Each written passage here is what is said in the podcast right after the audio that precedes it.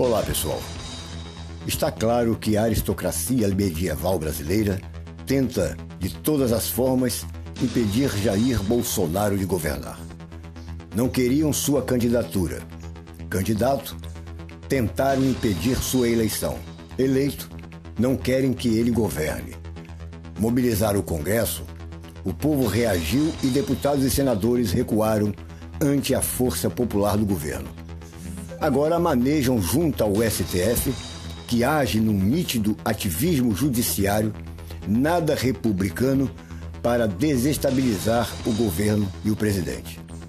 Primeiro foi a decisão de Alexandre de Moraes impedindo que o presidente exercitasse um direito, dever constitucionalmente assegurado de indicar o diretor-geral da Polícia Federal. Agora, para criar um fato político Celso de Melo, no apagar das luzes da sua pálida carreira, aceita a jurisdição para ser relator no inquérito para investigar Bolsonaro, de quem é um inimigo de fígado declarado, como público e notório que é. Esse ministro, ademais, tecnicamente, está impedindo, por ser suspeito para conhecer, processar e julgar a quem combate em contundentes discursos prolatados fora dos autos. Agora, Celso de Mello manda ouvir o ex-ministro Sérgio Moro com urgência. E para quê? Com que fim, se não é para incendiar as relações institucionais ou para criar um fato para sacar do poder o presidente?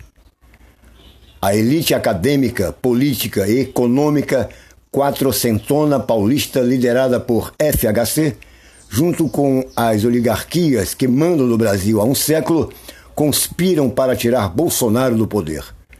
O governo tem base social sólida, ativa e participativa.